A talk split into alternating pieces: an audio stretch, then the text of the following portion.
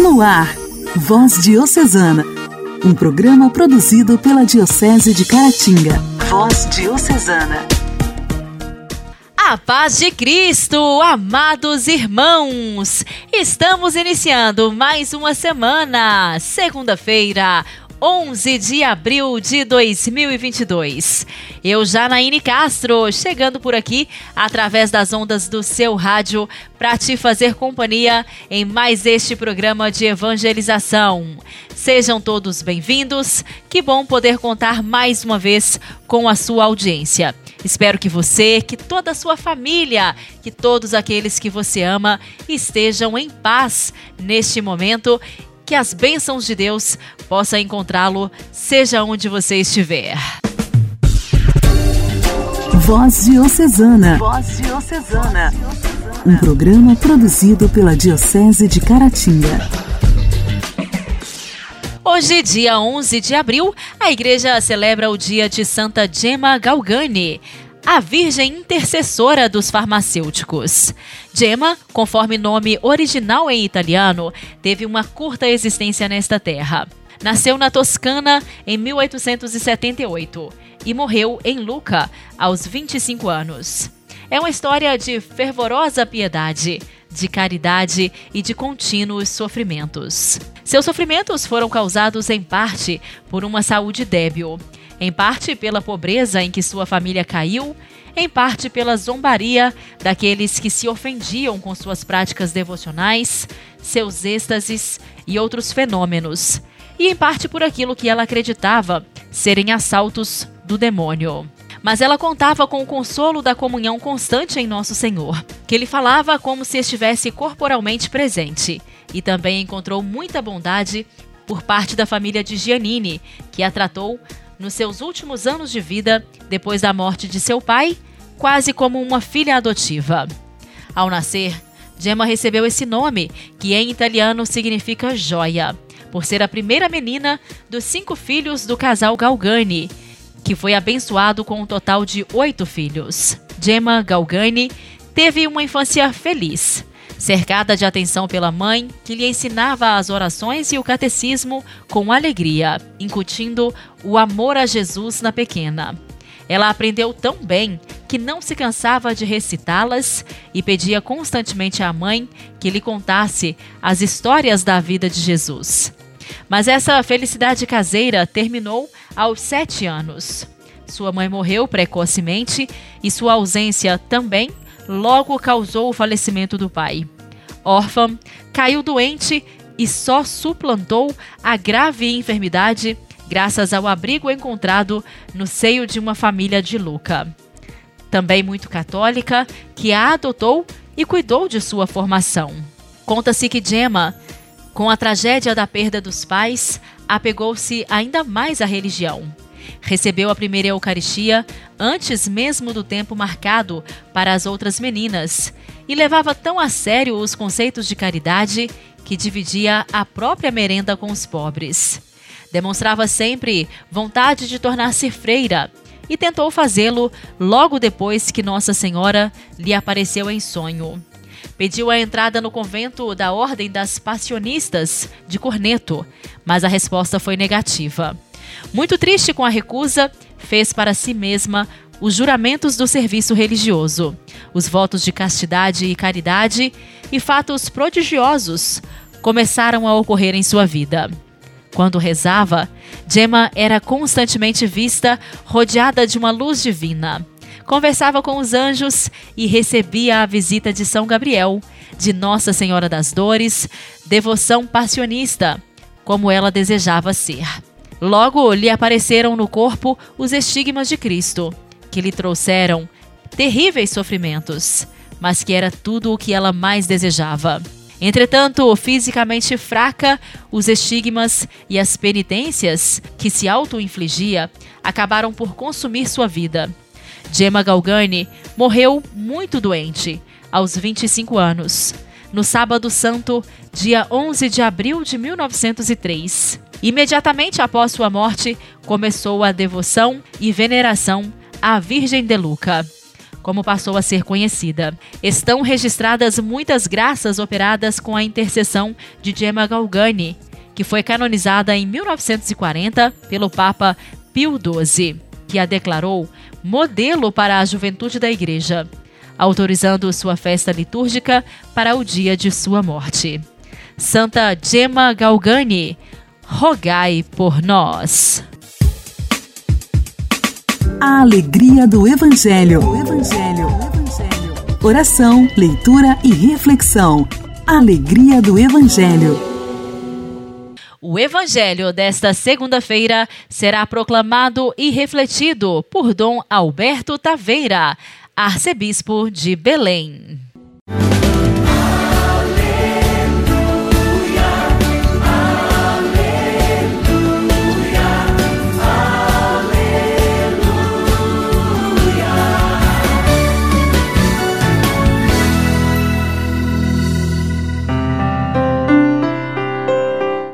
Seis dias antes da Páscoa, Jesus foi a Betânia, onde morava Lázaro, que ele havia ressuscitado dos mortos. Ali ofereceram a Jesus um jantar. Marta servia e Lázaro era um dos que estavam à mesa com ele. Maria, tomando quase meio litro de perfume de nardo puro e muito caro, ungiu os pés de Jesus e enxugou-os com a sua com seus cabelos a casa inteira ficou cheia do perfume do bálsamo. Então falou Judas Iscariotes, um dos seus discípulos, aquele que o havia de entregar. Por que não se vendeu este perfume por trezentas moedas de prata para as dar aos pobres? Judas falou assim não porque se preocupasse com os pobres, mas porque era ladrão. Ele tomava conta da bolsa comum e roubava o que se depositava nela. Jesus, porém, disse: Deixa-a, ela fez isto em vista do dia da minha sepultura. Pobres sempre os tereis convosco, enquanto a mim nem sempre me tereis. Muitos judeus, tendo saído, sabido que Jesus estava em Betânia, foram para lá, não só por causa de Jesus, mas também para verem Lázaro que Jesus havia ressuscitado dos mortos. Então os sumos sacerdotes decidiram matar também Lázaro, porque por causa dele muitos deixavam os judeus e acreditavam em Jesus. Caríssimo irmão, caríssima irmã, a nossa Semana Santa acompanha os fatos que precederam a última ceia, depois a morte, a ressurreição e as aparições de Jesus. Ele foi a Betânia, lugar muito querido. Ali moravam amigos de Jesus. Marta, Maria, Lázaro. Parece que eram solteiros, por aquilo que o Evangelho indica, porque moravam os três irmãos juntos. Lázaro, sabemos que ficou muito doente, não sabemos o que era. Alguns acham que ele tinha ficado leproso. Marta era aquela dona de casa, Maria, esta que derramou um perfume muito precioso sobre Jesus, não sabemos como teria sido a vida dela. Alguns estudiosos acham que aquela casa tinha Marta, que era o coração, um que era doente fisicamente, a outra que deve ter passado por situações muito complicadas moralmente, e Jesus era amigo desse povo ele gosta de estar com estes amigos. Talvez alguém poderia dizer, mas ele, será que escolhe bem os amigos? Basta pensar nos apóstolos com toda a sua fragilidade. E ali, o gesto de amor de Maria, ele mesmo disse, prepara para a sua sepultura. Gesto de carinho. Papa Francisco falou há poucos dias que não podemos deixar de viver a bondade e a ternura. Seja este o nosso coração na Segunda-feira Santa.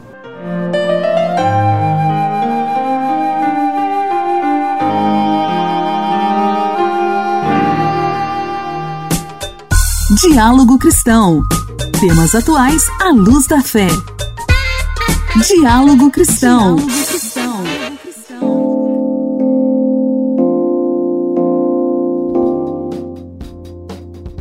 Durante a pandemia, pacientes com os principais tipos de câncer iniciaram tratamento de radioterapia em estágios avançados da doença.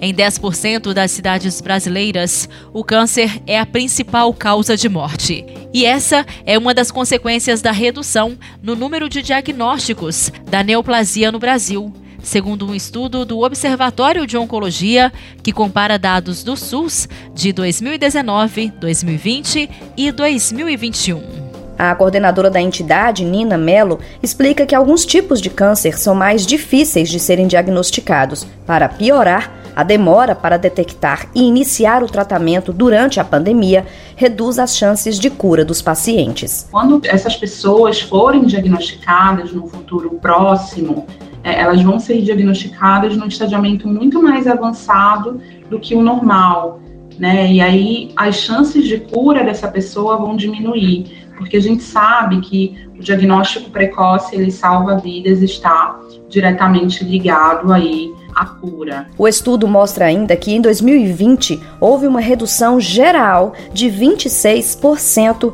em procedimentos para detectar os cinco tipos de câncer mais comuns no Brasil: mama, próstata, coloretal, pulmão e estômago. Eles correspondem a mais de 200 mil casos de tumores malignos por ano. De acordo com a coordenadora do Observatório de Oncologia, Nina Mello, essa redução de diagnósticos na pandemia não significa menos casos. Ela cita dois principais motivos para isso. Teve uma somatória de coisas né, que contribuíram para isso, mas eu destacaria a redução desses serviços de saúde por conta da Covid, que aí ficou mais direcionado para a Covid-19 juntando com o fato das pessoas ficarem com receio de procurar serviços com medo da contaminação. Nina Mello explica que essa queda pode causar um aumento na mortalidade nos próximos anos.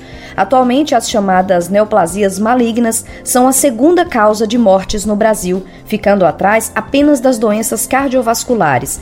Além de reduzir as chances de cura, a falta de rastreio adequado sobrecarrega o sistema de saúde no fluxo e até mesmo em relação aos custos de tratamento, já que, de acordo com a pesquisadora, quanto mais avançado, mais caro de tratar.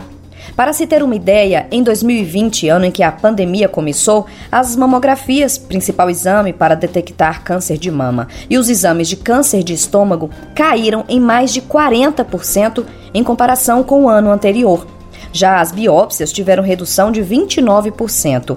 Os exames de próstata reduziram 25% no primeiro ano da pandemia, os exames de câncer de pulmão caíram 23% e os de câncer coloretal, a redução foi em 25%. As diferenças também foram notadas entre as regiões. Para os cinco tipos de tumores pesquisados, a região Nordeste registrou em 2020 a maior queda nos procedimentos de diagnóstico e tratamento. Essa redução superou a média nacional. Já no ano passado, foi a vez do Norte e Sudeste superarem a média do país. Igreja, Igreja em Ação. Formação, CNBB, notícias, Vaticano, diocese, não paróquia, a minha Igreja fé. em Ação. Igreja em Ação. O Papa Francisco recebeu em audiência no Vaticano na última quinta-feira a comunidade do Pontifício Instituto Teotônico de Nossa Senhora da Alma, em Roma, por ocasião dos 500 anos da eleição de Adriano VI, penúltimo Papa proveniente no mundo germânico, sepultado na Igreja do Pontifício Instituto Teotônico de Nossa Senhora da Alma. Adriano Florens nasceu em Utrecht, Países Baixos, que fazia parte do Sacro Império da nação alemã. Recebeu uma excelente educação na Universidade de Louvain. Foi tutor do futuro imperador Carlos V e, depois de realizar importantes tarefas eclesiásticas e políticas, foi elevado aos mais altos cargos e criado cardeal em 1517.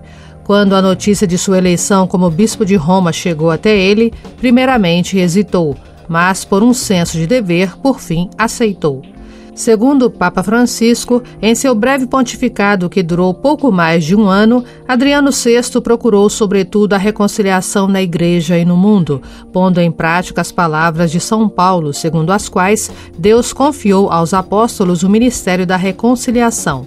O Papa Adriano VI enviou o núncio Kieregati à Dieta de Nuremberg para reconciliar Lutero e seus seguidores com a Igreja, pedindo expressamente perdão pelos pecados dos prelados da Cúria Romana.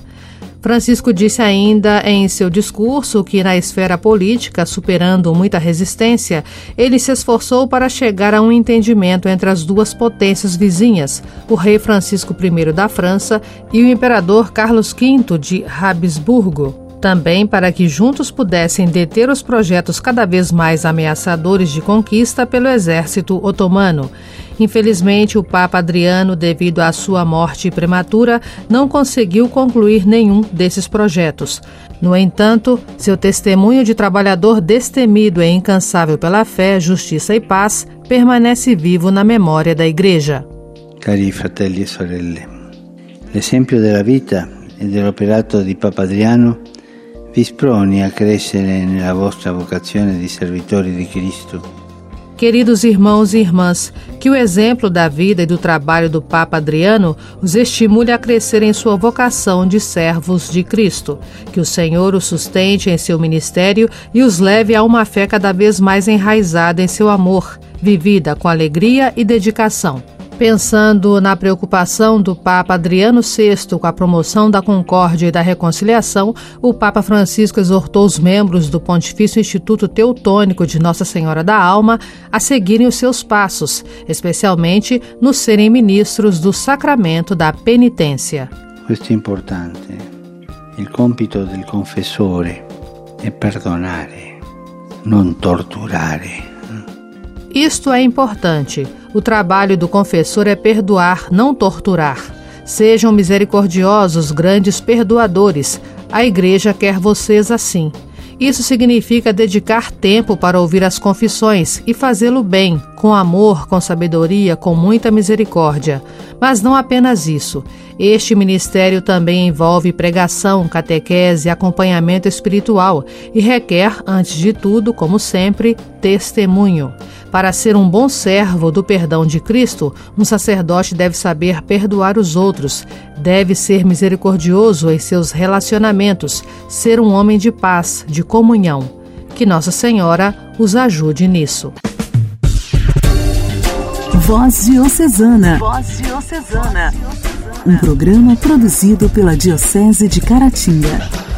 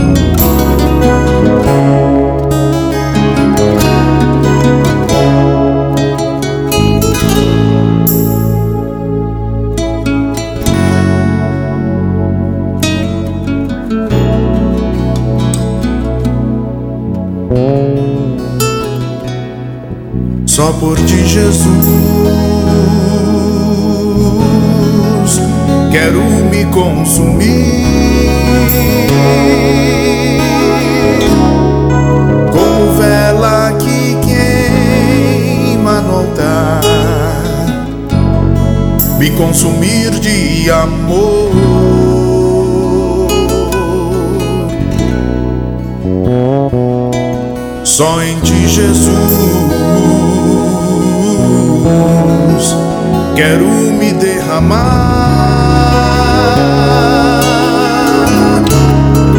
como o rio se entrega ao mar, me derramar de amor.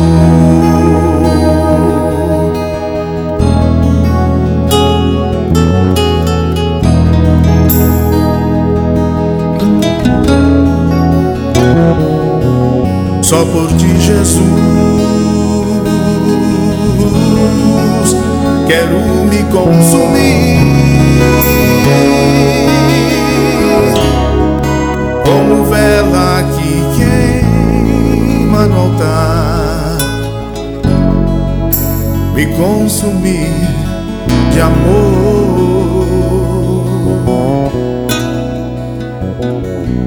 Só em ti, Jesus, quero me derramar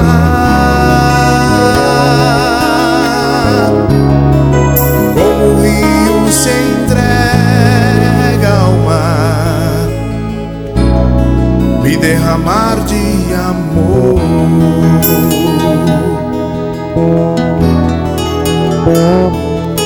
Pois tu és o meu amparo e o meu refúgio, és a alegria de minha alma.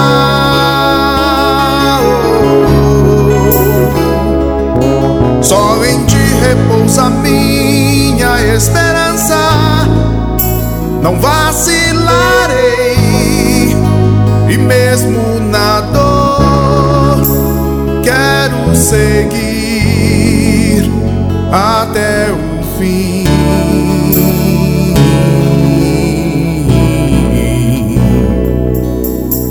Por ti, Jesus.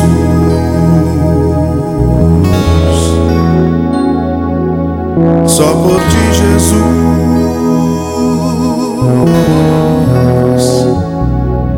Só por ti, Jesus.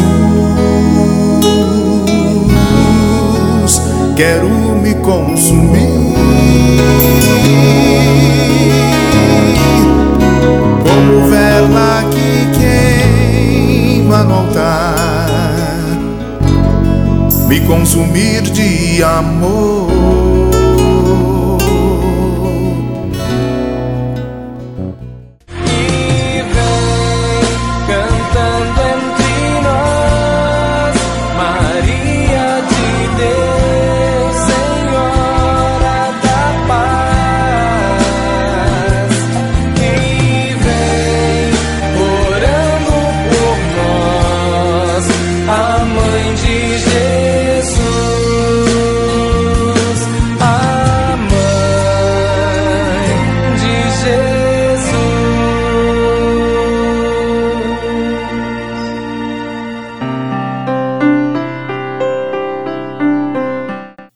De Deus, paz e bem, eu sou o Padre Marlone e esse é o nosso Momento Mariano.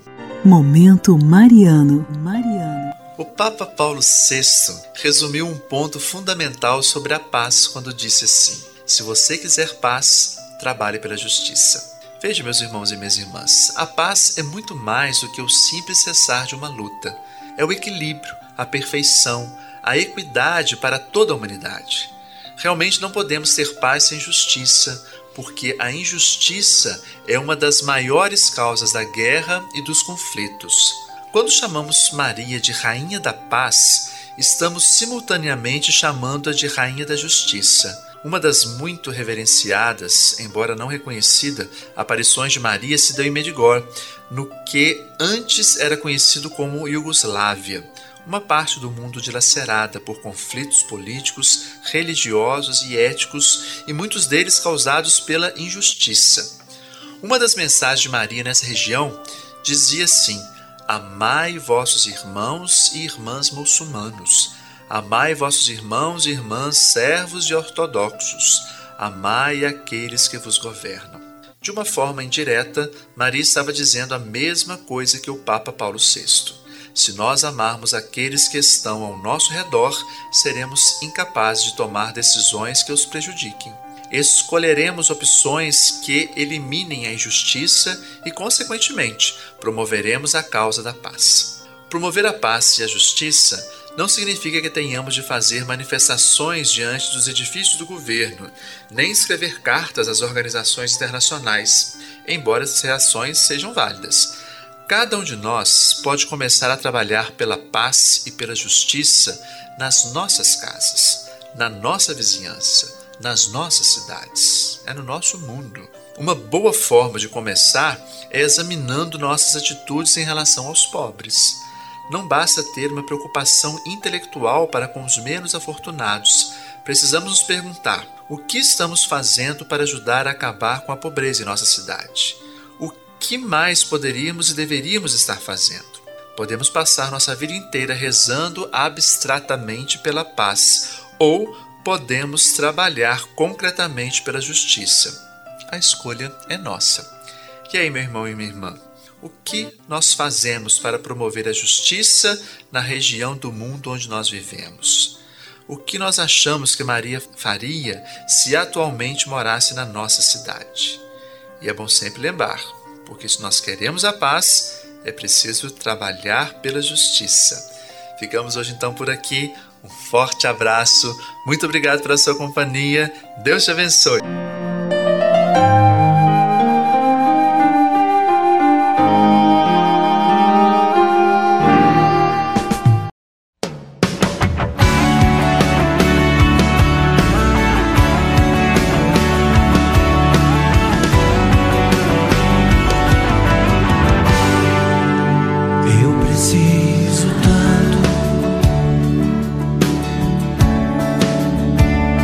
color you.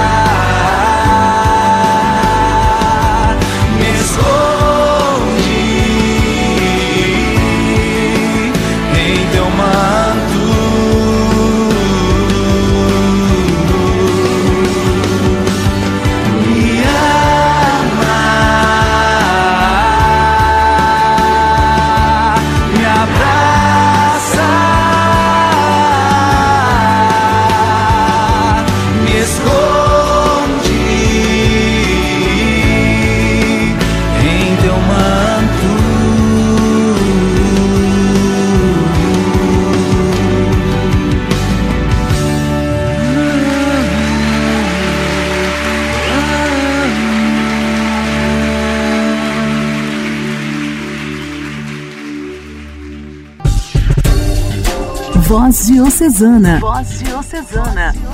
Um programa produzido pela Diocese de Caratinga. Queridos ouvintes, está terminando o programa de hoje. Mas a semana está só começando, não é mesmo? Amanhã, se Deus quiser, estarei de volta. E conto, como sempre, com a sua sintonia. Um forte abraço, uma semana abençoada e repleta de realizações para você. Você ouviu Voz Diocesana, um programa da Diocese de Caratinga. Voz Diocesana.